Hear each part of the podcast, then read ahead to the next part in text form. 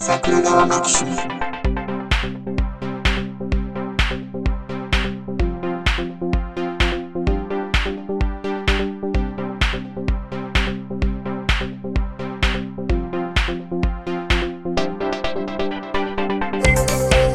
はい、どうも、ジャスです。はい、2021年も皆さんのお見かかれまして大変嬉しく思っております。見習いパーソナリティの浦井でございます。明けましておめでとうございおまめす。でとうございますっていうセリフをあんまり言わないんですよ ね。この間日本で正月を過ごしたのがいつだったかっていうぐらいの話で、であほら、あの、1月1日はを正月扱いするのって、アジアでも少ないじゃないですか。あ、旧正月だったりそう、ですね、旧正だったり、あとはそもそも民族別に、この普通のねグレゴリオ歴っていうんですか、1月1日を新年とするという暦を使ってない方も多いので、うんここでおめでとうございますっていう入れる方、あんまりいらっしゃら ない。ということも含めて、はい、正月の挨拶をするのも非常に新鮮な気持ちでございますが、え、でもあの、旧正月の人って、うん。まあ、旧正月とか旧暦使ってる人はい、いわゆる歌人さんですね。ううん。ん1月1日だったっていう認識は当然あるわけじゃないですか。あの、やっぱり仕事で使ったりするから。うん、でも単なるワンノブパブリックホリデー、国民の祝日の一日というぐらいの扱いですよ。今日体育の日だね、今日1月1日だねっていうような感じで、まあ、体育の日があるかもしれませんけど、全然めでたくは何もないです。日本で言うと年度が変わりましたぐらいの。そうですね。だから新あ一応、私もまあ会社の代表とまではいかないですけど、まあうん。責任者なので、その新人年の年度代わりのご挨拶ぐらいはするんですけど、うんうん、普段のいわゆるあの修例とか、懲戒とか、月に一遍の打ち合わせとか、それはあんまり変わらないです。改まってみんなでそこで意を足しておめでとうございますとか、明けましてとか言わないですから。ほうほうほうほそんなう。もんです。だから正月気分ないことは甚だしい。普通でしたら、まあ今年はちょっと休みいただいたんですけど、31日も仕事ですし、2日からは出社ですし、うん。単なる祝日1日っていうだけ。え、ほな、旧正月のところは割と休むんですか旧正月は家人がほぼ休みも、だいたいまあ、その、下手すると前後1週間、丸々2週間休んだりするんで、ほとんど会社の創業止まったりします。だから、この会社の場合3回、家人のお正月と、インド人のお正月と、マレー人のお正月があるので、 年に3回、まあ、新年気分というか、長期休暇があったりもするんで、そういうところではいいんですけど、なるほど日本的な正月だけは冷遇されております。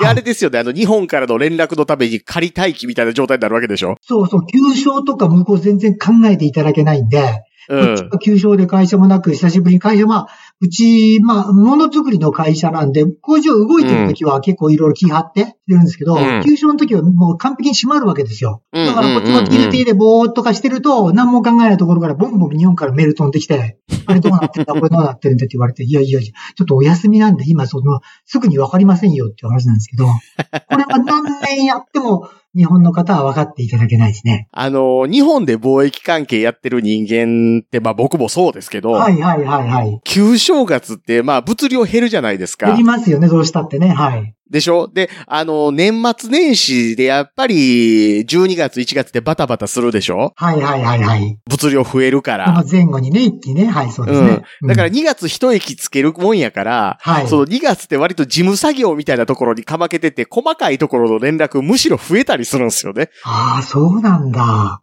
なるほどね。やっぱ業界によっても違うんですかね。だからこればっかりはね、もう少しその現地に行ってる人間の状況も理解した上で、メールを送る前にこう、ちょっとカレンダー見るとかですね、してもらえないかなって毎年思ったりはしてるんですけど、まあね、あの、現地に駐在してる人なんかが、日本とカレンダーが違うから、総休み数が違うやんけ、みたいなこと文句言ったところで聞き入れてもらえないとか、よう聞きますからね。日本はでも祝日多い方じゃないですかね、結構ね。 その分、有給取らないですからね。まあ、それもありますわね。まあ、でもそんなこと言ったら、現地で言ってると、祝日が少なくて、しかもなかなか有給も取れないから、一番損じゃないですか。そうなんですよ。だからそこの不満を本社に言うと、本社が、せやな、って言って終わらされるって いう。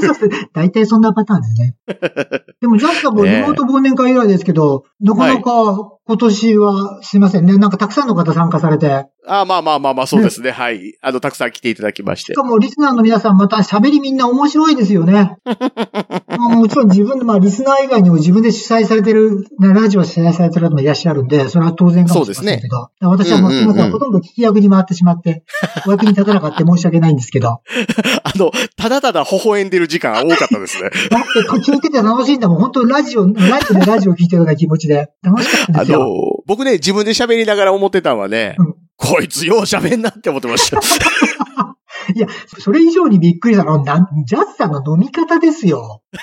あれ、ちょっと危険じゃないですか何でしたっけあれ、4リットル4リットルの焼酎。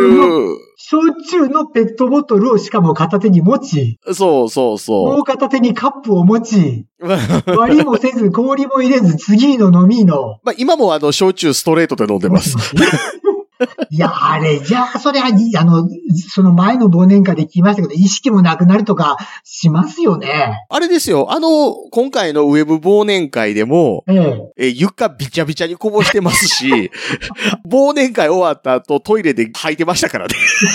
いやそんなことしてるからですね、あの、西野博さんとか、あの、某バイクラジオスさんの巨漢にですね、 二人がかりでオーナミ G とか突っ込まれるんですよ。 そうそうそうそうそう。ね、でオーナイン C の傷跡をオーナイン C で直すとかそういう話になるわけですかそうそうそう。あねおレッドブルの缶ぐらいやったら入るんや、みたいなね。ら、翼はもらってもいいけ ど、それはもらわない方がいいと思う。 で今年リモートでよかったなと思って、少なくともジェフさんのお尻の低層は少しは守られたかなと、そこだけはそうで安す心よしておりました。 ゲロ吐いて、あの床びちゃびちゃだって、そのまま布団履いたところで別に他人に迷惑かけないですからね。奥さん困ったでしょうよ。いや、あのね、割とね、その辺はね、あの、吐いちゃえば、あの、翌日ケロッとしたもんです よ。うん。迷惑な人だと思うな。ねえいや、でも楽しかった、楽しかった。まあ、こういうのしょっちゅうやってみたいもんだなと思いなが ら。はい。またなんか機会で、桜で花見でもできればいいですけどね。それも難しそうでいんすでしょうね。ね。もしくは、なんかあの、テーマ性のあるやつみたいなんで、うん。うん。普段そういうのに参加せえへんけど、こういうテーマやったら入れるみたいなところで、うん。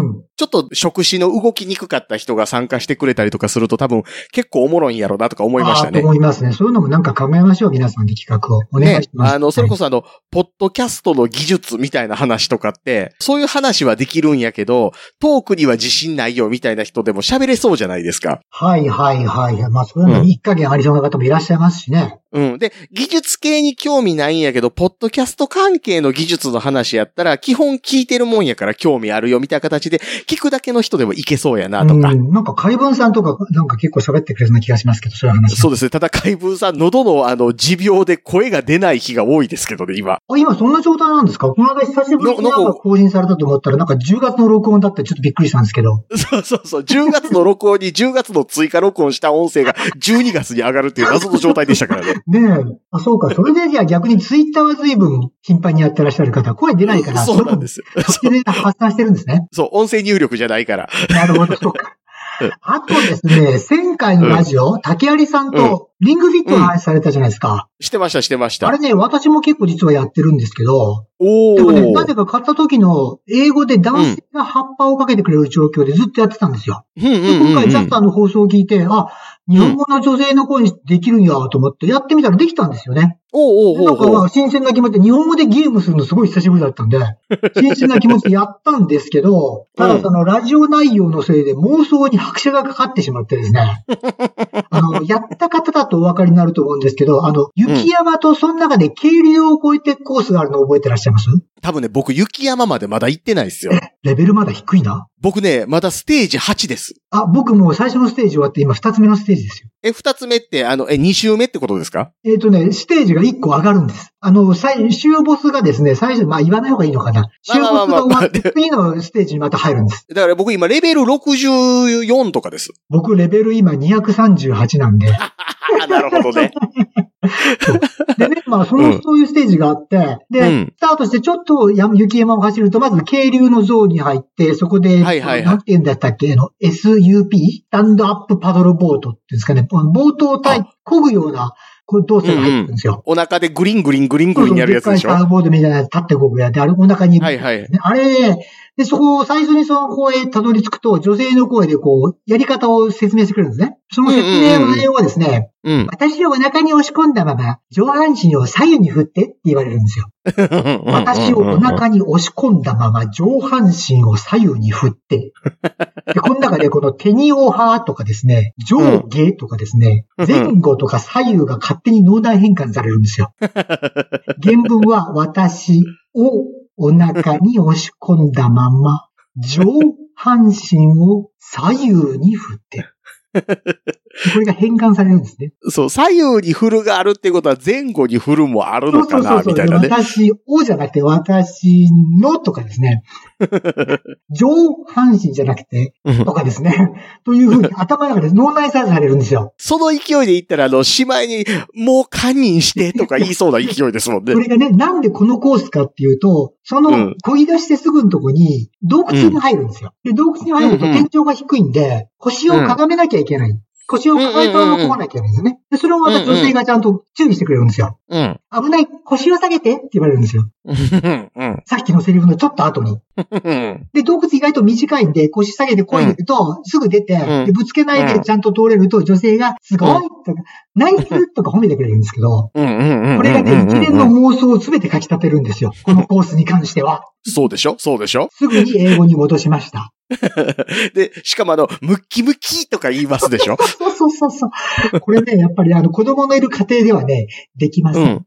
そうでしょそうでしょいや、だからね、もう、はっきりエロバージョンも作ってしまっていいと思うん。いや、これはありですよ。あの、この間、ね明日のジョーとかその辺のご提案もありましたけど、これうはん素直にエロバージョンにすべきです。う。そうそうや。っぱりね、エロはね、このゲームをね、うん発展させます。リングをお腹に当てたまま、タッチバックの形で腰を前後に動かして、みたいなやつだったら、お、頑張ろうかなってなる。ここまでもろ。 いや、だからエロバージョンね。任天堂はそういうの偉いんで話だなって。 夜の偏差値上がる感じ。 何鍛えてんだかって話ですよね。そうそうそう。床に寝転んで腰を上げ下げしてみて、みたいなやつ。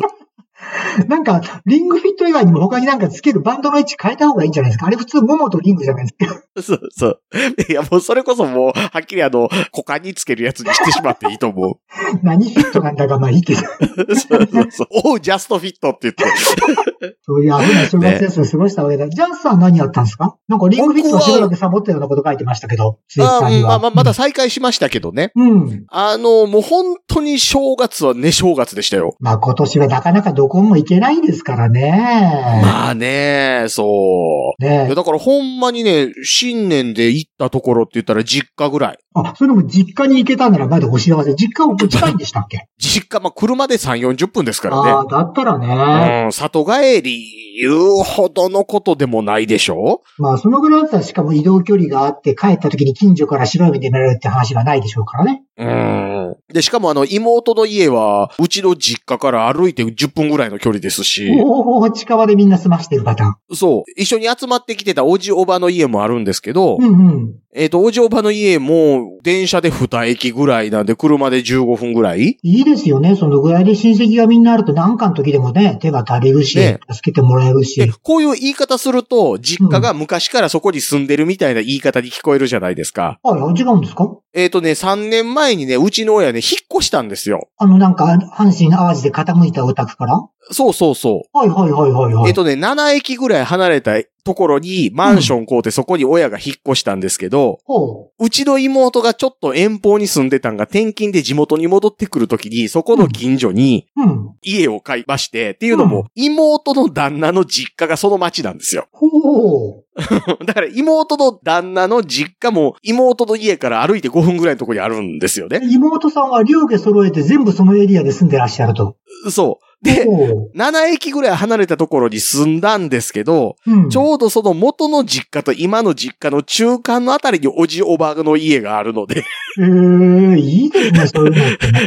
だから距離は変わらずで、しかもその、去年うちの祖父死んだんですけど、はいはい、はい。 うちの祖父も、その、まあ、病院に付属の、なんか老人ホームみたいなところに入るって言っはいて、はい、ありますね。のそこに移った先がまたその、うちの今の実家の同じ町内の病院のとこやったんですよ。ああ、じゃあ本当最後まで手が届くっていうかね、いろいろ皆さんメンドビルの負担はなくてよかったですよね。ただ、みんな一斉にもともと実家のあったらへんに住んでたのが、うん。あの、まあ、まあ、要は、えっ、と、母親の実家もその元の実家の辺やったんで、ほう。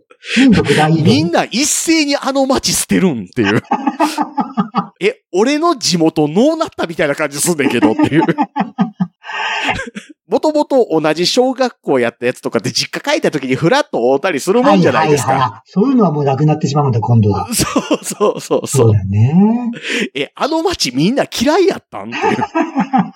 そうか、そまあんなねことがあったんですね。でも、まあでそもう。そんなんだったら、それこそこんなコロナの状態の中でも皆さん、あえてご挨拶ができたんですね。そう。だからあの、新年会やりまして、うんそう、新年会の時もね、うん。あれですよ、うちの妹もうちの嫁さんもひどいなって思うんですけど、なんですかお酒飲んでわー言うてたら、僕の後頭部をそのなんか箱みたいなんで二人してバカーンってやって、なんでえ、僕がその、酔っ払って出てるおじのところにですよ、仏壇から持ってきたおりんでチリンチリンって鳴らして遊んでたら、やってええことと悪いこと分からへんのか言って、二人にめっちゃ怒られるっていうひどいことされたんです。それはされる。 それは普通される。箱で済んでまだよかった。そのリスがそのまま飛んできてもおかしくない。鳴らされてる本人のおじ、なんかチリンチリン言わされとんなって言って終わってたんですけど、 もう僕だけ後ろからバカーンやられてましたね。 しかもおじいさんが亡くなってまだ火が浅いというのに。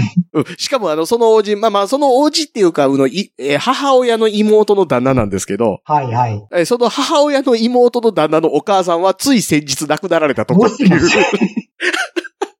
それは殴られて当たり前 だ。まあまあまあまあまあ、でもね、亡くなった言うてますけどね、あの、死んだ二人93と99でしたからね。まあ、大往生というか、お迎えというか、そういうパターンですわまあね、それはね。そうそう、もう、もう覚悟もし終わった後じゃないですか。まあ、そこまで言ってればっていう感じはそうはしますけどね。うんそう、ぼつぼつやなって何年も言うた後 やったんで、もうあの、医者の説明も死因は老衰ですからね。あ、そういうシーンってあるんですかね、やっぱそうそうか。まあまあ、だから、心不全。多臓器不全とか、そうですよね、結局ね。うん。うん。そう。まあそうなんですもよ特。に眠るようにというやつだよ。うん。うん。うん、うん、うん。まあまああまやかりあ、あたいの、ね。あやかりたいね。そうですね。うこんんだ。け苦しんでる人が多い中で。あ、でも、前言うてましたけど、うちのひいひいじいさん死ぬときは、死ぬ瞬間に、結構な年やったんですけど、おうなんでやって言って死んだらしいですから、まあ、それを、それも、それで、あの、ええ死に方やなと思って。あ、最後までその気ではなかったと。もうあ本の当、に。いや、もう、生きるということに未練たらたらのまま死んでるわけじゃないですあか。あ、はいはいはいはいはい、はいあ、。生き切ったなって感じするでしょ。うんなるほどね。 うん。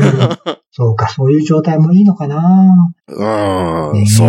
まあね、こんな話をしてますけどね、まあ今回があの新年一発目の収録ということで。そうそう。今、新年一発目の収録でっていう、このセリフを聞いたヒロシさんが若干頭抱えてるとは思います。それはここでバラしていい話なんでしょうかこの間、あの、え、え、え、え、いう話でしょライン間でちょっと流れてましたけど、ヒロシさんが送りましたって言った、その夜でしたっけそうそうそうう。ジャスさんが遠慮が、非常にジャスさんにしては遠慮がちな文章で、音入ってないようなんですけど、みたいなのが流れてました けど。僕、あれですよ、その、あの、もう、あの、戦うモードに入らない限りは、ああですよ。 え、結構普段からずっと張りっぱなしじゃないんですかそれは、あの、会社で僕がもういろんなことが我慢の限界に来てるだけです。 あと、電車とか。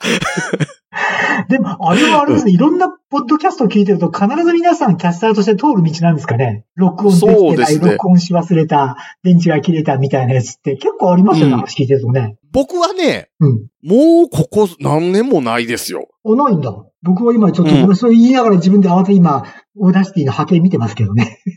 僕だからあの、今、まあ、デュアルモニターについ最近なったんですけど、はいはい、なんかそれもツイッターで拝見しました。うん、今もう片方にずっと波形出してますもんあ、。出しっぱなしなんだ。う。うんん。その辺は注意深いよね。うん。そう。えだから、まあね、ちょいちょいある話ではあるんですけど、まあ、ヒロシさんの、そう。えー録音が幻失の回は敗していて、はい。えー6時間のホワイトノイズの音源だけがうちに届くという。 6時間なんかね、ようわからんことになってましたよ、だから。な、何話してたんですかちなみにちょっとこの幻の回だけ一応。ああ、いや、でもあの、あれですよ、新年ですよねっていう雑談とか。お、6時間やってたんですかいや、6時間もやってないです。2時間ぐらいかなもしもし、それでも十分長い。あ、いや、あの、他の回も撮ってましたけどね。そう。で、おかげで私が新年一発目という栄誉を得たわけでありがとうございます。あめでたかないんですよね。今日ね、ついさっき話で、あの、うんこちらでの感染式感染者が6 4000人を超えまして、過去最高。え、それは、え、累計の感染者違います。一日昨日昨日一、あ、今日一日。だいたい夕方のね、ゆ夕方の4時かなんかに締めがあって、それですぐ速報出るんですけど、今日一日で4000人、マレーシア全土で。え、ってことは、に今の日本の1日の新規感染者とほぼ同数ってことですね。はい。人口はね、3分の1とかなのに、おー、それはえぐい。はい。もう本当家から全然、通勤以外、まあ通勤はまだ私車で一人なんでやってるんですけど、うん。通勤以外は本当に家から出れないんですよ。うんううんうんんもううん妻も1週間に1回ぐらいこう、マスクと完全防備して、スーパー30分ぐらいガーって買い、買い、1週間分買いだめして、それを食ってるっていう感じで、もう土日なんか一本も家から出ないです。うん。まあでもこんな状況なんでね。そら、リングフィットも進みますね。進みますよ、おかげさま で。いや何がすごいって、これ、いつからかな ?1 回目が去年の3月なんですね、うち緊急事態宣言でなの。はいで、はそいのはい後。も結局なんやかんやでずっと今日まで来てるんだから、もう運動不足もひどくなって、うん去年の10月ぐらいにジムとかも全部閉鎖になっちゃったんで、うんあこれダメだっていうことで、一応それこそ10月ぐらいからリングフィット始めてるんですけど、今日まで一日も休まず、皆勤お賞。ー、すごい。はい。で、その3ヶ月、今日でちょうど100日ぐらいなんですけど、やって、やり始め て。100日で体重の増減が15キロ。おー。どうでしょう体脂肪7%減。ど れだけ太っとったって話ですけど、今はね。 僕ね、あの、今で50日ぐらいなんですよ。はいはい、半分ぐらいですね。リングフィットがね。はいうん今50日ぐらいなんですけど、キープっていう。 あんだけ飲んでりゃキープもするわね。うんただ、体積は減りました。は体積体積。体が、は体重一緒なんですけど、締まりました。閉まったってことね。うん、うん。で、それは、あれですか、あの、焼き豚作るときに糸でギュって巻くとかそういう話で。違う。まあただでさえボンレスやったものがさらにボンレス状態になるって いう。まあでもそれはあれですもんね。あの普段から亀甲縛りとかしてたらあんまり変わらないです からね。多分ね、あの、僕もともとね、あの背中の筋肉が少なくって、 背中はあ、ははい。あ、はあ。はい。やっぱあの背筋ついてる人ついてない人ってあるわけじゃないですか。はい、はい、はい、はい、はい。僕全然背筋なかったんですよ。ほう。背筋って普段あんまつかねえか。やる、まあ、意識しないな。はい。うん、だからまあトレーニングせんとつかへんから、はい。で、もともとあのスポーツ関係一切しなかったんで、うん。あの背中に筋肉があんまりなかったんですけど、そこが突き出したんで、うん。多分あの全体的には締まったんやなという。だって前やってたのはなんか、室内でバイクギやってらしたじゃないですか。そうそうう。そう。うんあれはさ、背中つかないですもんね。とじゃあ、リングフィットのおかげで、うんうん。前で押したり、後ろで押したり、はい。そう。あの、一時大学時代とか結構筋肉質やった時とかあったんですけど、えーあの、もう完全に我流で単に筋トレやってただけなんで、はいはいはいはい。それは良くないね。あの、そういう時ってバランスの悪い鍛え方したりするもんじゃないでそうそうそすうか大体。人に見せたがる腕とかね。そうそ。はいはいうあと腹あ筋との、かねうんよくわからないトレーニングとして、あの、片方5キロのダンベルを持ってシャドーボクシングをするっていうよくわからないことをやってたの全然でわ、かりません。全面ばっかり筋肉ついてたんで すよ。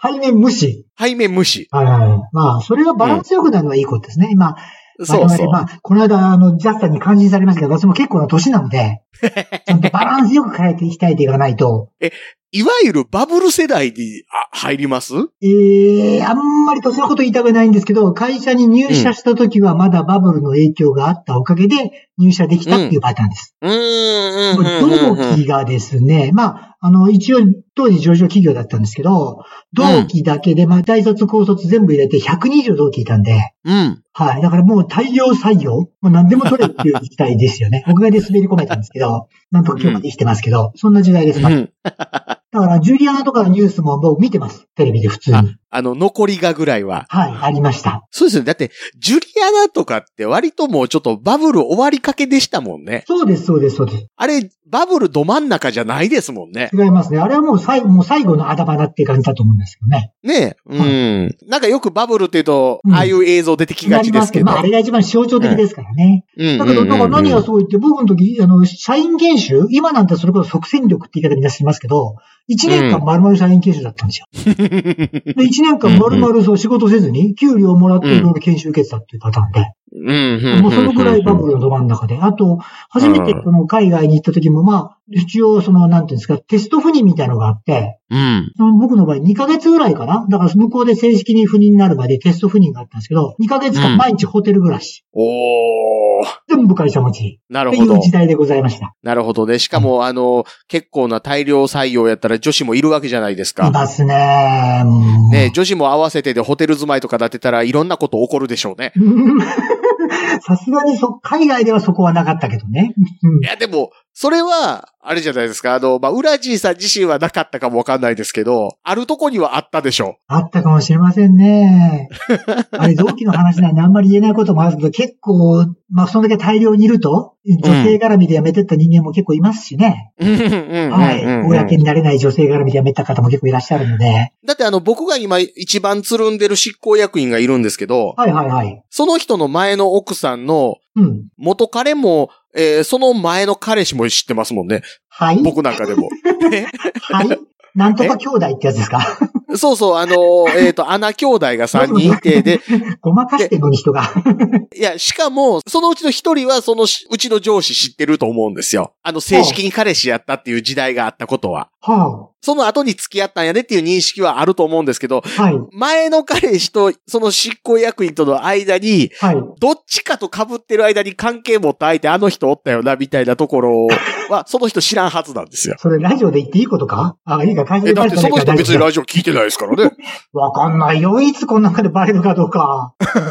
私もしてるし、最近。いや、あの、うその人はね、だって、あれ、あれ、ジャス君あれやなって、音楽とかやらへん割に割とマイクとかし知ってるんやな みたいな驚き方をしてるから、多分、この活動をしてることは知らないはずなんですよ。まだ大丈夫そうですね、しばらくはね。そうそうそうそうそう私そもうさすがに会社にバレるのは嫌だなこの時代、この子に惚れるんで。いいとして何やってんだって言われるからな。うん。うん。なんか会社であの、パッと見た時に、お、三兄弟さ並んで歩いとんな、みたいなこ とを思ってたりするっていう。仲ええな言って。やめてあげて。 えお願いだからやめてあげて。昔でも結構ありましたよ。あの、一つの得意先だけで4人手出してる営業マンとか。まあ、そういう意味では随分奔放だったというか、今よりまあ、まあね、モラルが低いっていうか、自由度が高いっていうか、あんまりそういうのが止められないっていう、まあ、どっちかっていうと酒飲んだような自慢話になりそうな話でしたよね。まあまあね、まあね。今は下手にしたら、それこそセクハラだなんだらで大騒ぎじゃないですか。そうそうそうそうそいや、だから僕でも、うん、今なんか、あの、日本で仕事できないと思うんですよ。やっぱり日本で、今普通にこれやうんこっちでやってることを日本でやると、それこそパワハラ、セクハラだってすぐ言われるパターン。う。だってほああ。ら、女子社員の容姿とかのなんかいろいろ言及しちゃいけないんですよね。今日服可愛いねとか、今日なんか、いい格好してるデートなのとか言っちゃいけないわけでしょ、日本って、今。そうそうそうそうそうそこっちはね、それやるとね、喜ぶん ですよ。ああ、上司、ちゃんと私が一生懸命やってるのに、上上司がちゃんと気ぃついてくれたとかね。う。うんうんうんうんはい。喜ばれるんで、そこ逆にしないと、ね、ん逆にアピールされたりするんで、今日どうとか言われたりするんで。うんうん。ああ、だからその辺の感覚の違いも結構あるのかなと思って。やっぱりまだまだ、そね、インド、マレーシアと日本も随分感覚違うなと思って。う。ね。でそうそう、それでね、だから、あの、うん今皆さん、こう、戒厳令も戒厳令って言わないのか、あの、緊急事態宣言が出て家からも出られないし、両方ね、旅行なんかも行けない、まあ、GoTo トラベルも当然ここでね、中止になってしまいましたし、旅行なんかも全然行けないと思うんですけど、うんひょっとしてまあ、この後、まあ、うん半年とか1年とか経って、これが落ち着いてきたら、まあみんなで一気に旅行を我慢した分を飛び越えて旅行でも行こうって話になると思うんで、うそのん。時にぜひ行き先の一つとして、せっかく私も住んでますんで、このマレーシアっていうところを今日ちょっとで、あの、皆さんに宣伝したいと思 って。コロナ落ち着いたら一遍みんなでマレーシアに行ってみようじゃないかっていう気になるような話ができないかなと思って、やらせていただきたいんですが、よろしいでしょうか。おおはいはい。でね、マレーシアって、もちろん国名は皆さんご存知だと思うんですけど、行ったことあるとか、行ってみたいって思う人って意外といないと思うんですよね。特にこう、あの、ええ日本で有名な観光地とかで有名だっていう話もないでしょうし、うん。まあイスラムの国でちょっと厳格なんじゃないのとか、実際まあ、あの、スカーフ、ヘッドスカーフ、ヘジャブって言うんですけど、してる女性も多いし、なかなか結構厳しい国で行っても自由でないんじゃないのとかいうイメージの方が多いかなと思うんですけど、東南アジアで名前を挙げていくときに、そもそも名前が出てこないっていうパターンが多いですよね。東南アジアとそもそも認識されてない。まあ、タイとかね、フィリピンとかすぐ出てきて、ベトナベトム。ナムで最近ちょっと変わったとえカンボジアでね、アンコールワットとかいう話があって。そうね。そうあそれって出てきにくいですよね。う。うでんも。ね、私みたいにもう、人総計で言えば13年かなんか住んでるんで、結構いいとこあるなと思ってるんですよ。ほうで、ほうほうほ何がいいかって一言でもうマレーシアをね、表現しようと思うと、一番いい合う日本語っていうのは表現が、いい加減。あいい加減ってあの、いい意味と二つ意味があるじゃないですか。お湯のお風呂といい加減がいい加減だよっていうのと、あいついい加減なやつだなっていうのと、あると思うんですけど、う。うんこうともマレーシアぴったり当てはまるんですよ。いい加減って言葉が。 で、それで、うん。海外行った人、どの国に行っても、その国の、もう適当でええやん、みたいな言い回しみたいなんで表せるんやでっていう感想を言う人多ないです。その、例えば韓国行ったりなんかした人は、はいはいあいつら全部ケンチャなよやからな、みたいなこと言うじゃないです か。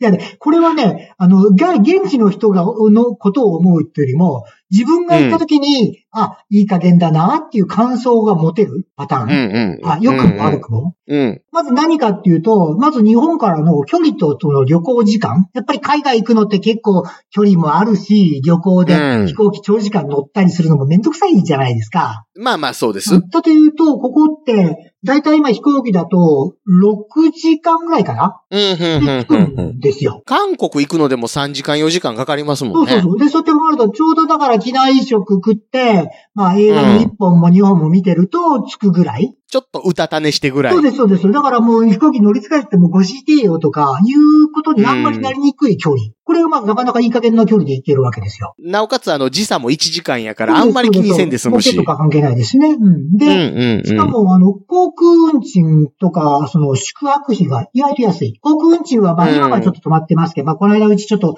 日本の支社が、あの、エアアジア、ジャパンっていうのは倒産して結構なんか問題になってるんですけど、まあ、エアアジアって一応この東南アジアでは一番ブランドが通ってる格安航空会社で、それが飛んでるはずなんで、結構料金的にも安く飛べる。うんうんで、さっきの話、時差も少ないし、で、普通だったの格安だと夜中に出てとか早朝に出てっていうパターンがあるんですけど、うんもし取りやったとしても多分夜中だったらちょうど翌朝に着くとか、早朝出てもその日のうちに着けるんで、また夜午後から夕方から遊べるとか、時間はね、うん有効に使えるんですよ。安格安飛んでなきてるほ。ど。はい。で、しかもうんホテルがやったら安い。うん日本でもやっぱりまあビジネスホテルって5、6千円こっちで言うと1円に今25、6円なんで、300人くらいかかるわけじゃないですか。 300リンギ、日本円で7500円。ああ、はいはいはいなんはでい。まあ、例えば東京でじゃんビジネスホテル7500円で言ったら、それこそベッドの周りにあと机があってぐらいの世界じゃないですかねい。や、あのね、最近安くなっ村て地るさん、それはね、古いあの、日本の事情がね、もう変わってるところが認識ちょっと。今、今いいとこ泊まりますかね、いや、あのね、今ね、出来たてのアパホテル4000円で泊まれます。え、アパホテルってでもどれぐらいの大きさ僕アパホテルってあの、それこそネットで、あの、オーナーが独特っていう話。うん結あ構の部屋とかー大きいまあんまですあ、もち、もちろん独特なんですけど、かはこの間僕泊まったアパホテルは、うんクイーンサイズのベッドに、うんまあすぐ横に机があるぐらいの狭さではありますけど、まあ言ったらクイーンサイズですよい。。おーうん、それが4000円。こっちで4000円っていうと、それこそ200リンギット超。200リンギット超だと、それこそシャワーバス付きの部屋があって、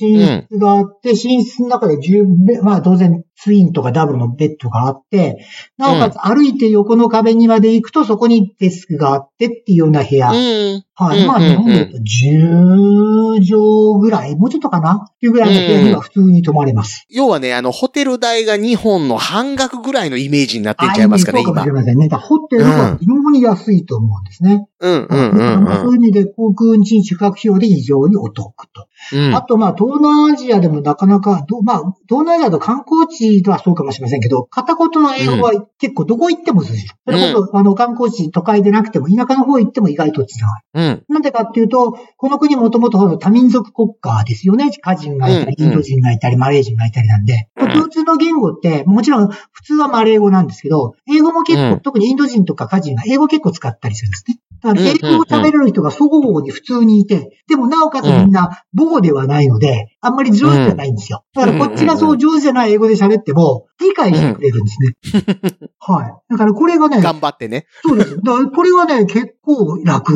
もちろん、それこそシンガポールみたいに、下手すると日本語だけで通じるような国もあるんですけど、うんそこうからん言っちゃいけうないんうん。なインドネシアなんかそれじゃ生きていけませんから ね。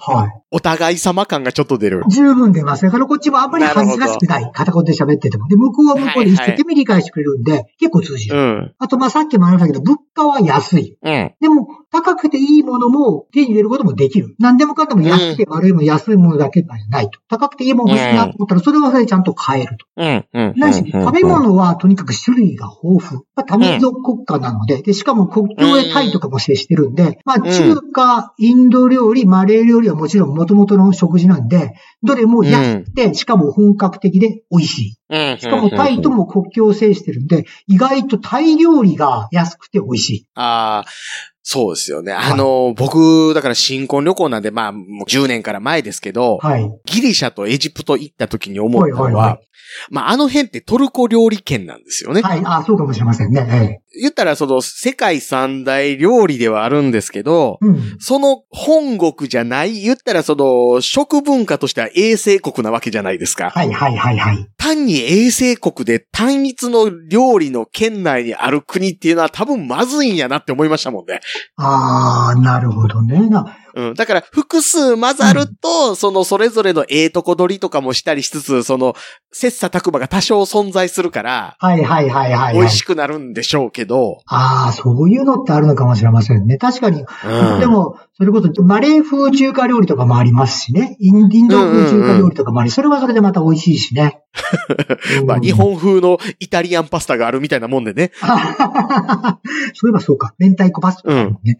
そうそうそうそうそう。で、あの、イタリア人がそれ見て、その麺美味しいなって、死んでもパスタって言ってくれないみたいな話あるわけじゃないですか。なるほど、なるほど。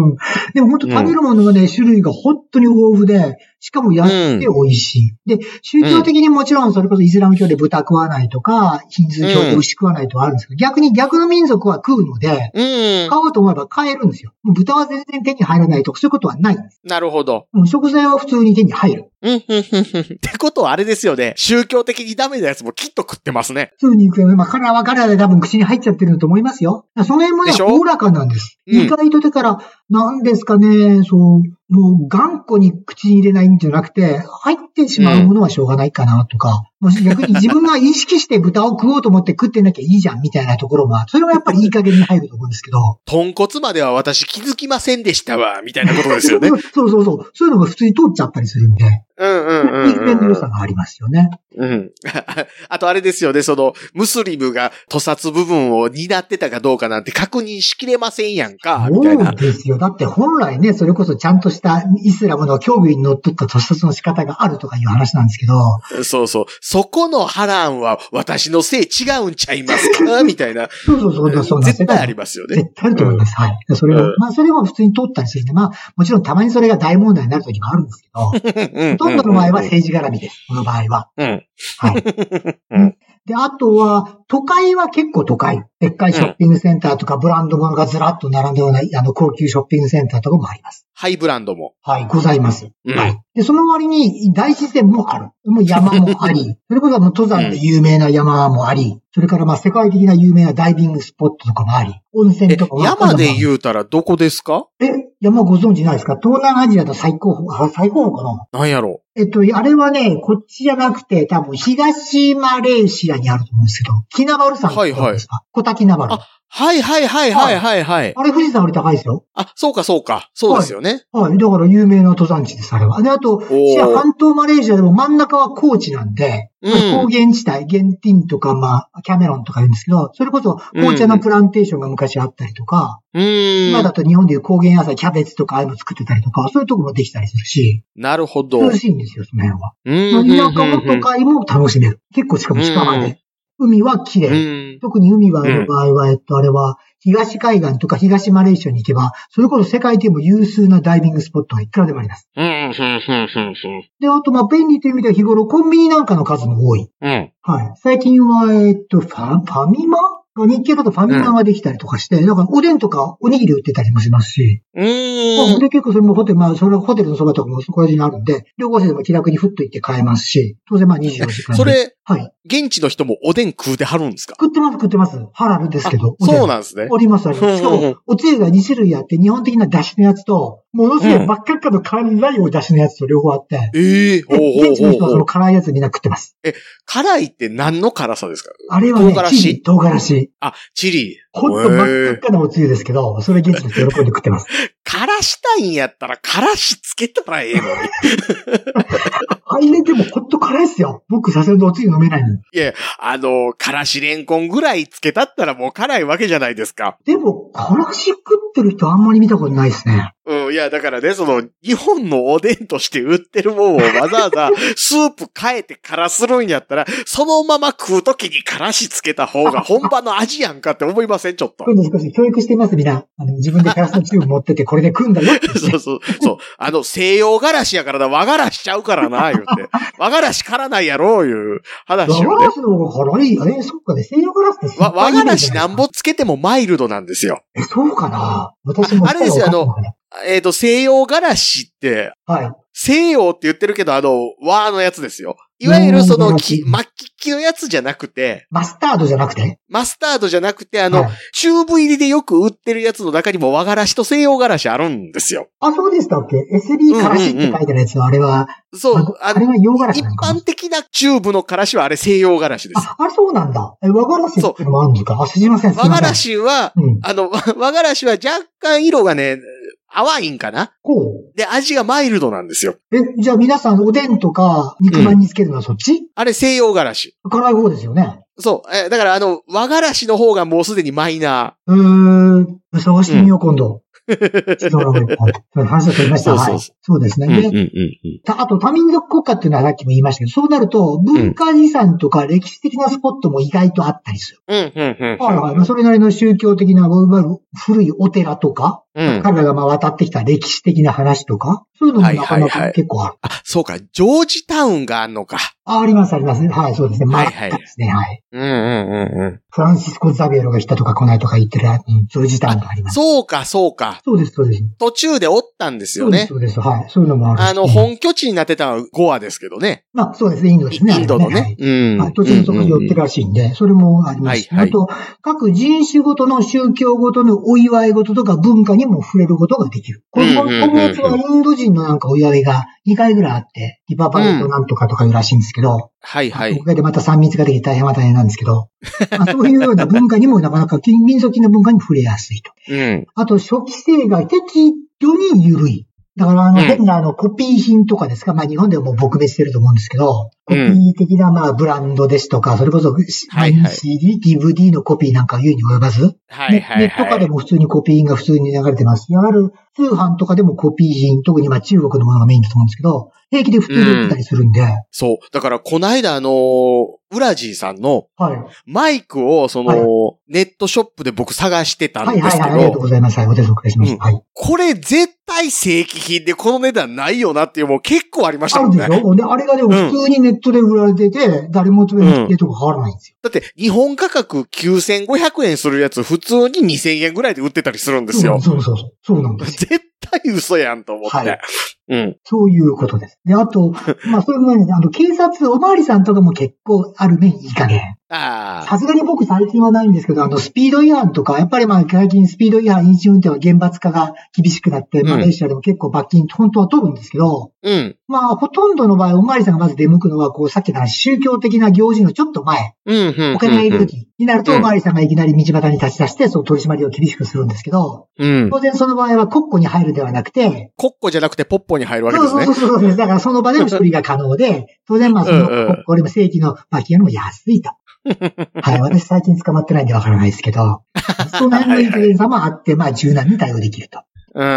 で、あと医療がね、意外と高度なんですよ。ほうほうほうほう。はい、東南アジアで、まあ旅行中で例えば病気とか怪我ってやっぱ心配ですよね。うん、変なとこに心情とかに連れ込まれて、それこそ針と糸で縫われるような話もありますけど、結構医療的には高度で、だからまあ、海外で日本人駐在員なんかで怪我するとそれが国外搬送、救急搬送って話も結構聞いたりするんですけど、マレーシうんアほぼないです。この国内で十分対応できるんで、うん、うん、うん、その辺は全然心配いらない。で、意外ともう高くもなうんい、そんなに。うん。普通の旅行障害保険入ってれば十分賄えるんで。まあ、あれですよ。逆に言うと、入っときはしときよってまこあ、そとでれすはね。含めたら、まあでもそれこそあの空港のあの自動販売機で1000円ぐらいで買える保険あるじゃないですか。あれで十分。はいはい。なんいか、や、まあだから、うん知らん人はあれも入らへんわけですよあ。れはやっといた方がいいな。で、もっとすごい人うんは、あれで安いやつ入って、こっち来て、うん。あの、うん検診受けて、薬いっぱい買っていく人いますよね。抗生物質とかね。うん安く落ちるんで。そう、そう、あの、海外の抗生物質はよう効くなっていうやつね。でっかいですけど、タブレット1個。飲むの大変ぐらいでかいです けどね。きそう。あとあのうん、風邪薬ほんまに一発で治るやつとかあるわけでし ょ。ついんですよ、みんな。だって、一回でなんか体痺れたりするんですけど、でもよっぽど治りますからね。きっちり。うん絶対あれ赤もん入ってますよ。そんな気が する。でもね、医療はそういう意味で意外と安心できる。あうと、んまあ、あの、都会、特にまあ都会はそうですけど、交通の便が意外といい。うで、ん。あの、グラブとかむちゃくちゃ便利ですね。まあ、日本は例のタクシー規制とかでうるさいのかもしれませんけど、うん。まあ、やっぱり昔はね、東南アジアなんで、まあ、あの、ご多分に漏れず、それこそ止めて、うんちゃんと値段交渉して、しかも遠回りされてボラれたなんて話いっぱい聞きましたけども、グラブができ始めたから、そういうの全然なくなりました、一切。うんこれを米国外形になって、えーうちも全部あの表示されますし、すんごい便利。うん駐在員の奥さんとかでも普通に平気で使ってます。なるほどねはい。いや、それこそ僕ら30年前にね、初めて海外旅行行って、はい。親父がおった韓国に行ったわけですけど、まあはいはい親父が駐在で行ってましたから、らしいですね、はい。まあ、その時代は韓国でもちょっとでも気抜いたらボラれてましたもんねで。しょでしょ今ね、全然心配ないです。ほんと便利。あれはね、 あの、規制緩和があれだけプラスに働いたんでも、まあ私聞いたことがない。あ、でもどうなんでしょうね。その辺言ってもシンガポールの隣国みたいな影響とかってあるんですかね。えー、どうなんでしょうやっぱり、ある面十分国、国土がそれなりに広く、まあ島もあったりするんで、十分うん。政治だけでは賄いきれないインフラの部分を、まあある程度民間に投げてしまおうっていうような発想もあるのかもしれないんですけど、うん。いや、あの、ほら、インドネシアってまだ多分いろいろ闇が多いでしょ多いですね。でも、インドネシアのそのグラブと、 それからあそこはゴジェックっていうローカルの、あの、配車システムがあるんですけど、あれができた方がすっごい楽になりましたよ。あ、なるほどねそれ。こそインドネシアのタクシーは昔は全部交渉制で、メーターなんかそういうのついてない車ばっかだってんで、もう外国人をボられるのが間違いなかったんですけど、そのソフトが出てから 本当楽になりました。 ってことは、ここ数年で一気にってことですね。一気にです。はい。ゴゴジェックは多。分ここ3年、4年、そんなもんですけど、一気に良くなりました。あれでしょうね。あの、うんちゃんもその方が楽なんでしょうね。まあまあ、やっぱり彼らも彼らでね、そんなやっぱりそれなりに人騙してやりたくはないだろうし、余計な交渉になったり余計な気分返したりお互いにするのも嫌なんだろうし、でそういう効率よくお客さんが拾えてね、お金になればいいんじゃないかと思うんですけどね。そうそうそうは。そううん。で、そう、だから治安もね、だいぶ良くなりました。う。うん。はい。やっうぱりん。東南アジアの国は結構治安は皆さんご心配されるんでしょうけど、治安もだいぶ良くなっておりますし、え、マレーシアって、はい。武器ってどうなんですか民間的には。えーっと、基本的には火器というようなものはうん一般には手に入りません。はい。ただし、入りづらいではなくて入ら入ならい。ないです。はい。いわゆる武器屋みたいなものが存在しません。ただ、しないいですうんね。はい。日本だと想像しづらいんですけど、香港とかも普通にあるんですけど、銀行とか、あれから金属店の前には普通に散弾銃を持ったおっさんたちが立ってます。あ、なるほど。本当弾込まれてることかもしれないんですけど、それは普通に散弾銃のおっさんが立ってます。ただうん、うんうんうんそれこそ、インドネシアとか行くと、あの、普通に通販とかで空気銃、空気銃って言っても、それこそ10メーター先の空き缶打ち抜くぐらいの力がある空気銃、平気で通販とかで買えたりするんで、そういうところと比べると、もう全然、火器とかのあの取り扱いは非常に管理されてる感じがします。なるほどね。ただし、農園とかが多いんで、パラン島ってわかります、うん中国で言うと清流島とかパラン、あうんの、もしくは、うん。うんあの、ジャングルとか切り開く、あの、でかいナタみたいなのあるじゃないですか。うんうんあれね、結構ね、農機具としてそこら中にあるんで、あれ使った犯罪はまだたまにあります。あれはちょっとね、武器としては非常に優秀なんで、刃もでかいし、うんうん重いし、振り回すと腕ぐらいできてるんで、くっくり刀みたいなやつですよね。くっくりと知らないけど。まあまあ、あの、要は、ナタのでかいやそつう、ですよナタね。もでかい、ダンムナタというか、それが片手で振れるでっかい剣みたいなやつ。あの、いわゆるマチェーテってやつですそうね。そうそうです、そうそう。ナタとってのあの剣の間ぐらいです。そう。あれは普通になったりするんですけど。ただから最近はそういうのを使った犯罪も随分減ってはきてますね。はいはいだかはらい治はい。安は本当に良くなったと思います。うん。あと旅行者で気楽なのは、なんといっても、まあ、東南アジアはそうかもしれませんけど、気候がそれなりに安定しているので、服装が非常に楽。安定してるでずっと暑いってことですよあね。の、天気予報がいらないってですね、最高最低気温とか見る必要がないのと、あとなるほど明日のなる雨ほどの予報を見ても意味がない。毎日毎日晴れのち曇り時々雨っていう情報 なんで、はい、意味がないと。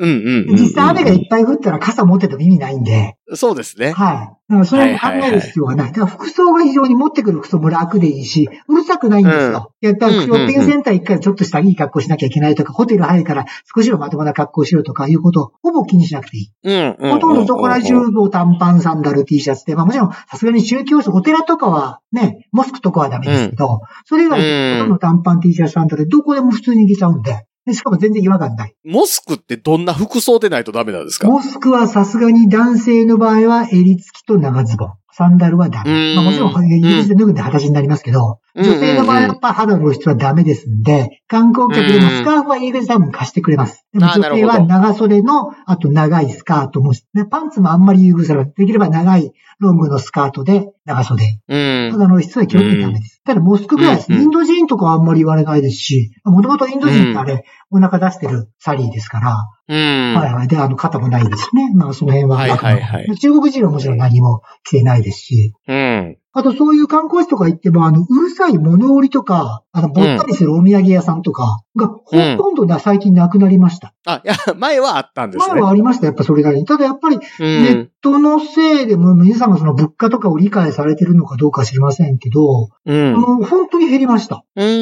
はい。それこそ、それこそ、あのとっつきまつわれて、手引っ張られてて、どっかに連れ込まれてみたいなことを、本当に聞いたこと最近ないです。まあ、それ言うたら日本でも40年前ぐらいはあったわけですけうどん、やっねぱ。この辺はね、その、何、衣食足りて礼節を知るっていう世界なのかもしれませんけあど。ーなるほど、なるほど。はい。だからその辺は随分。だから、そういう意味で初心者の方が海外旅行をしてみたいなっていう時に、ぜひ加えていただきたい国の一つだと思います。はい。うんうんうんうんはい。と、まあ、いわゆるれあれですよね。コンダクターがいない旅行みたいなことですよね。まあまあ、もちろん、もともとね、その、ツアーコンダクターが全部手配してくれりゃ、それはいいんですけど、うんなんかそのね、値段もしますし、気楽にふっと週末行って、まあそれこそ2泊3日でもそれをね、楽しめると思いますし、それこそ1週間、うん9日いてもそういう自然回ったりとかいろいろして楽しめるんで、時間的な余裕もある方もない方も来れますし、 で、まあもちろん、あの、シンガポールみたいにね、あの、非常にうん。旅行としてで非常に楽だと。うん。それこそすっごい綺麗だし、地下鉄とかもすごい綿密に通ってるし、っていう国もあるんですけど、なんせ高い。 ホテルも狭いし、高いし、食い物も高いし、ましてやもう下手に怪我でもして医療なんて話してたらものすごい ですよ。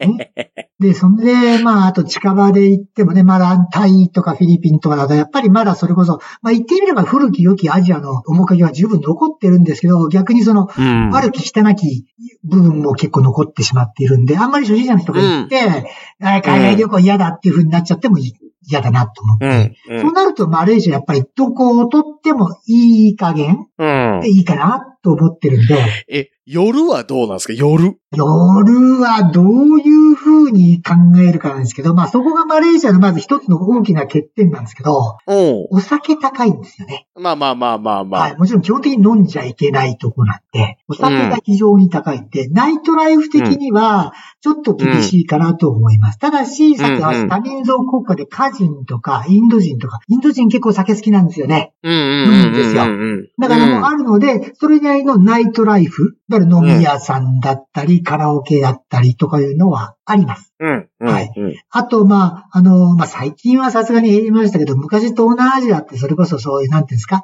夜のそれこそナイトライフを期待して来られる方結構いらっしゃったんですよね、仕事でも前、うん。で。そういう方のためにリサーチはちゃんとしてあったんですけど、そういうのが、うんまあマッサージ的なものですかもう、あの、あったりします。そのおっぴらには、マッサージになるんですかあの、表向きの看板がマッサージになるという。あーなるほどなるほど多くは語りたくないんですけど、はい。うん、うん、でうん。中は、それこそさっきの話、多民族国家なので、うんいろいろのよりどりで選べるらしいですよ。うんうんで、あと一つ聞いたのは、うん。やっぱりその、イーサムでも中東とかで行くとものすごく厳しいじゃないですか、アイスが。うんだからそういうのがあんまりないらしいんですね。で、そういうの人たちがうんうんうん意外とその、同じイスラム圏内ということで、なおかつある程度のその遊びを求めてくる先が、ここマレーシアらしいんですよ。へえ。だからそれなりの需要があり、当然供給があるという話なんで。うん、うん、うん。ただし、これも噂で聞いたんですけど、あの、うん中東の方とか、あと、ある一定のインドの方は、女性の好みが得意だと。ほうほうほうほう。非常に、ふくよかな方を好まれると。言葉を一生懸命選んでますけど、ほうほ女う性だほうと。あれですよねあの、女性の美醜みたいなものにある程度肉付きがいいっていうのが今の段階でまだ入ってるってことですはよいね。はいはいはい、そうです。結局、まあ、うんうんある程度裕福に育って、ほっぺろ育ってる方なんで、食事もしっかりとれて、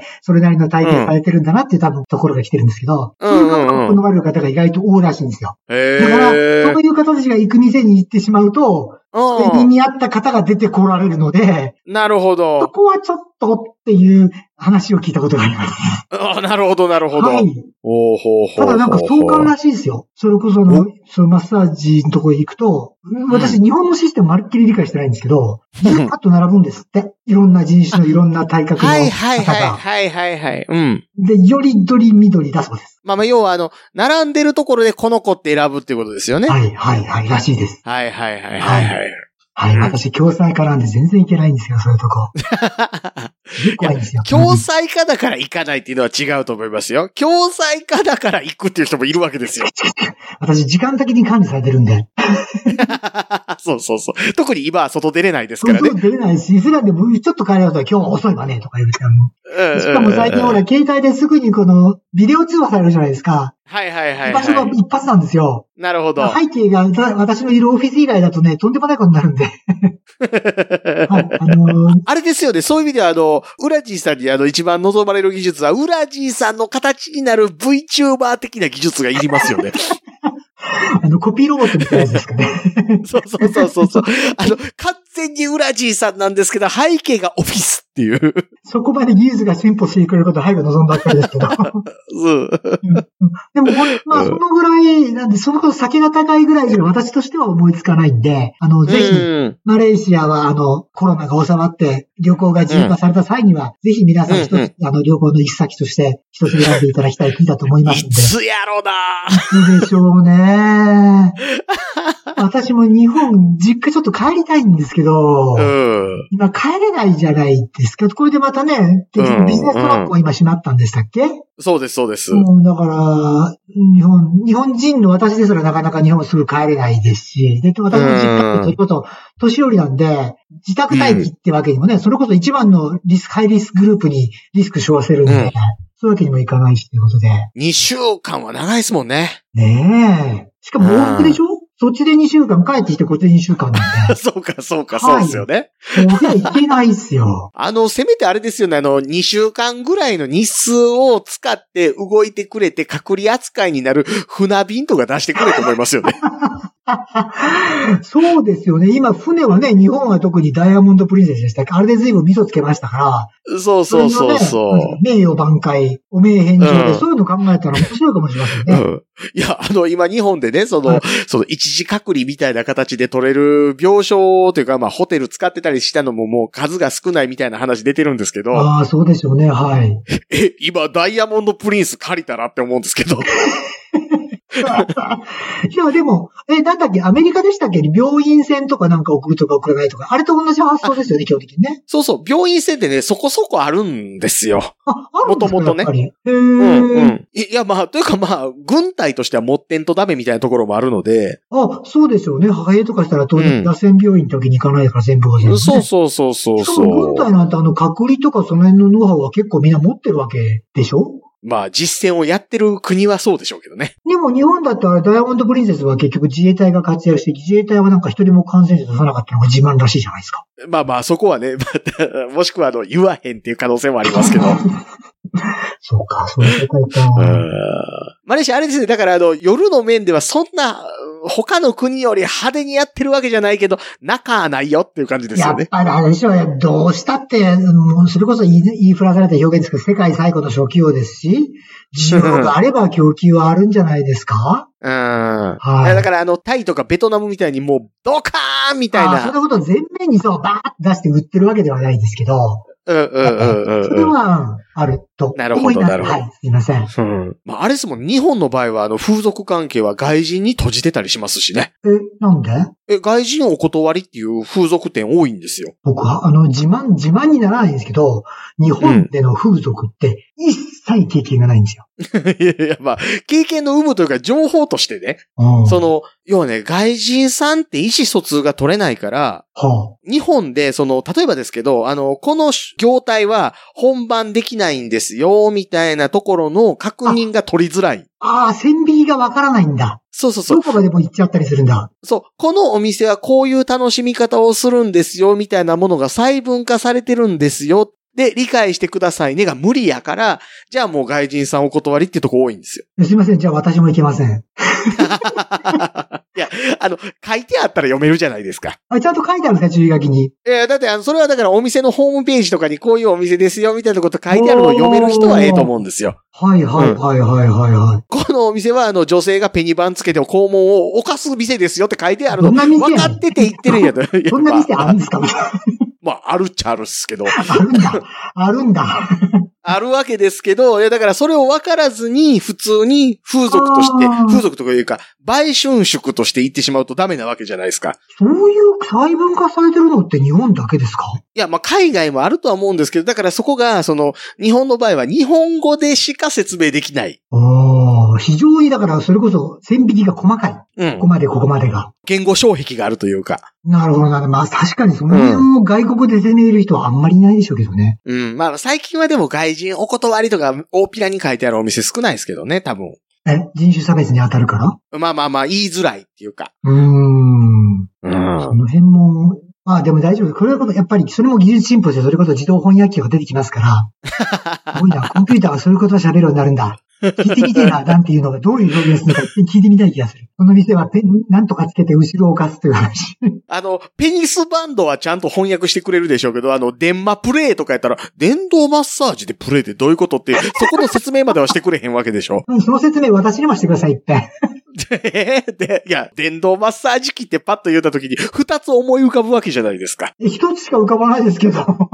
いやいやいやいやいや、いやいやいやいやいやいや。いやいやいやいやいいやや。いやいやいや。先端の丸くなってるブイーンっていうやつは、これは型じゃなくて股間に当てるやつやな、みたいなやつ ですよ。え、あれは壺に当てるやつじゃないんですか AV もご覧にならない。見ないですね。お見ないです。そういえば、そうそう、僕だ、AV の話も、それこそあの、総帥さんとか、うサスさんがされるときに、まるっきりピンとこないパターン。んまあ、女優さんの名前はまず一つもわからないですよね。一つもってこともないでしょ。いやほんと一つもわかんないです。いや、桜木類ぐらいわかるでしょ。わかん、わかんないです、それ。えで僕、たまに、あの、放送聞き終わってからわざわざそこの部分だけ再生して、文字打ち出して、あの、ネットで調べたりしますもん。え、だって桜木類が活躍してた時は日本おられたでしょ。え、何年ぐらいの話ですか1989年 AV デビュー。ギリギリいたかぐらいですかえ、だって93年にそちら行かれ、はいあの、はい海外出られたでしら。ょ、はいはいはい。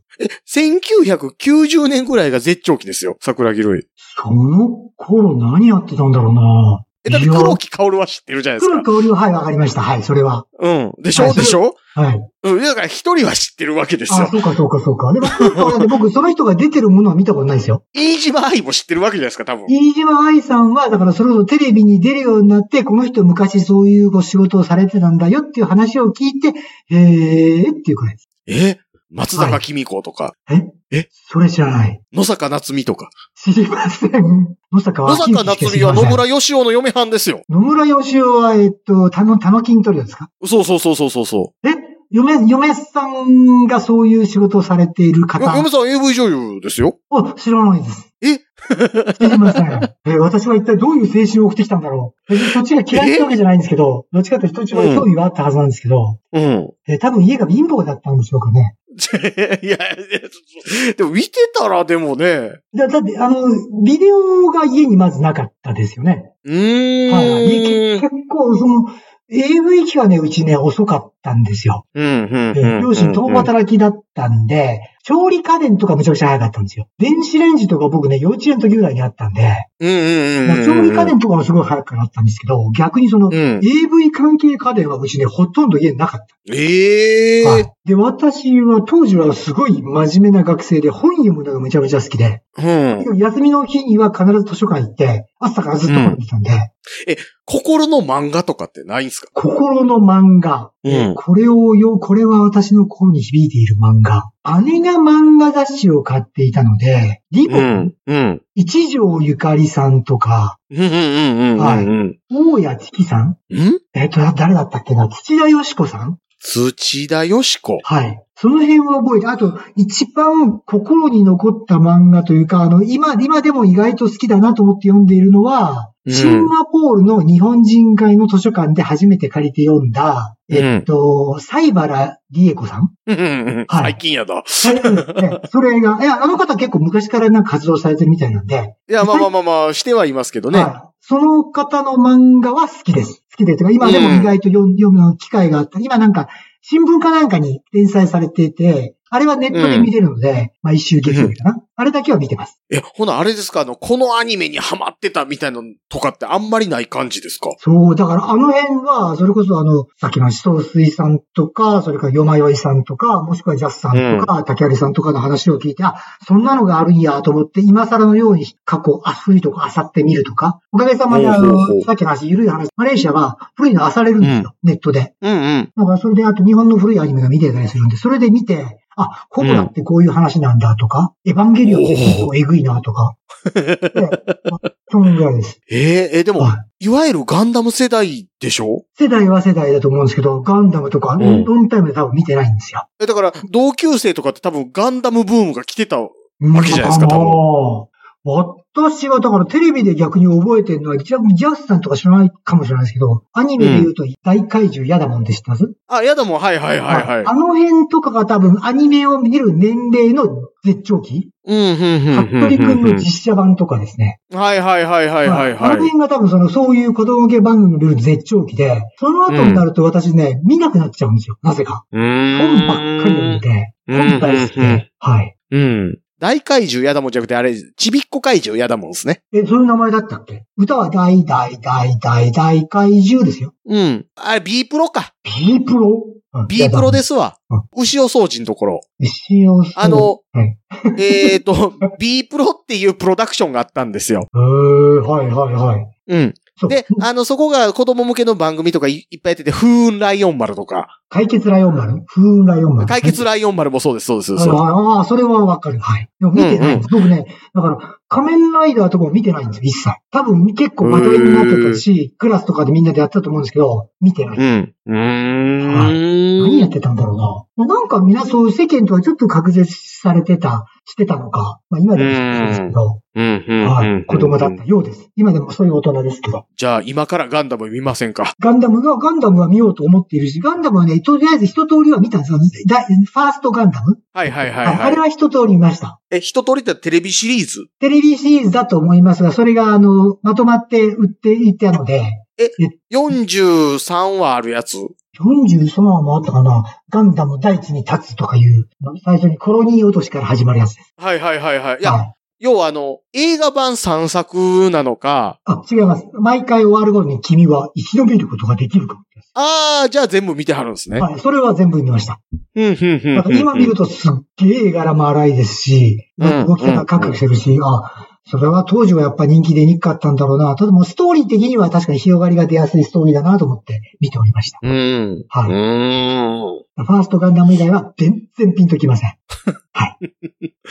そうなんですそう、だねか。らね、ジャスさんたのお話にされてる世界は、一点なんていうんですか、本当に私にとって異世界の話だったんで、おあーそれで楽しく聞かせていただきいまやして、。だからね、いや、その93年に海外出られた人が、あられちゃんよう知らんってとか、なんでなんやろうっていうのがずっと疑問やったんですよ。 93年出たっていうのは、実はあの、会社として、社会人として出てたんであって、うんその前も僕、高校はアメリカの高校出てるんですよ。うーだん。から高校生の間はアメリカにいたんうん、ですね。うん、うん。はい。だからそう、そういう意味では、えっと、日本にいたのは中学までと、から大学の間。中3で何年ですかうー、言いたくない。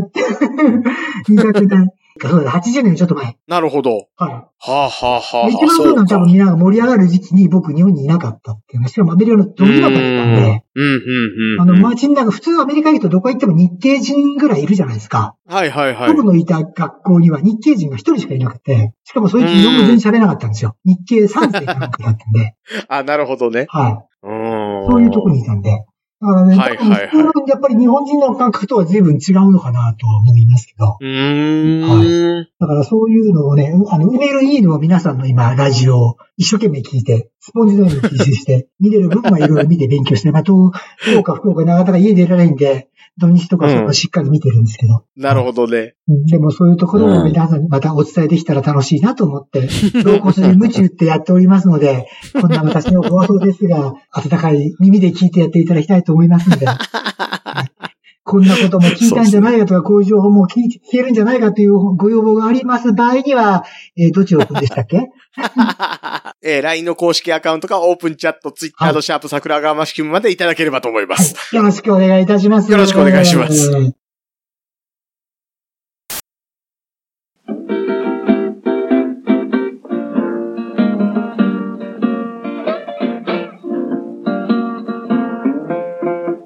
桜川マキシムでは公式 LINE アカウントやオープンチャットをご用意しております。ウウェブサイト sgmx.info からご参加ください。また、番組独自のサブスクリプションサービスを開始しております。月額300円からで会員様限定の音声を配信しております。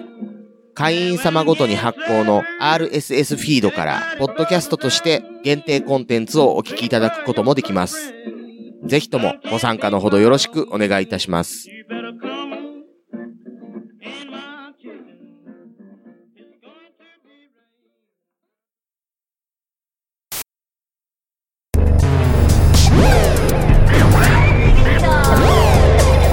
新しい生活に。ネットラジオ。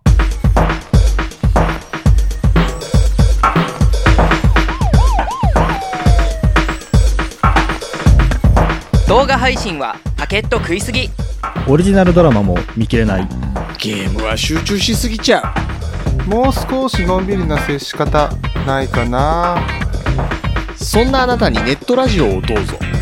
聞きたいときに聞きたいだけ。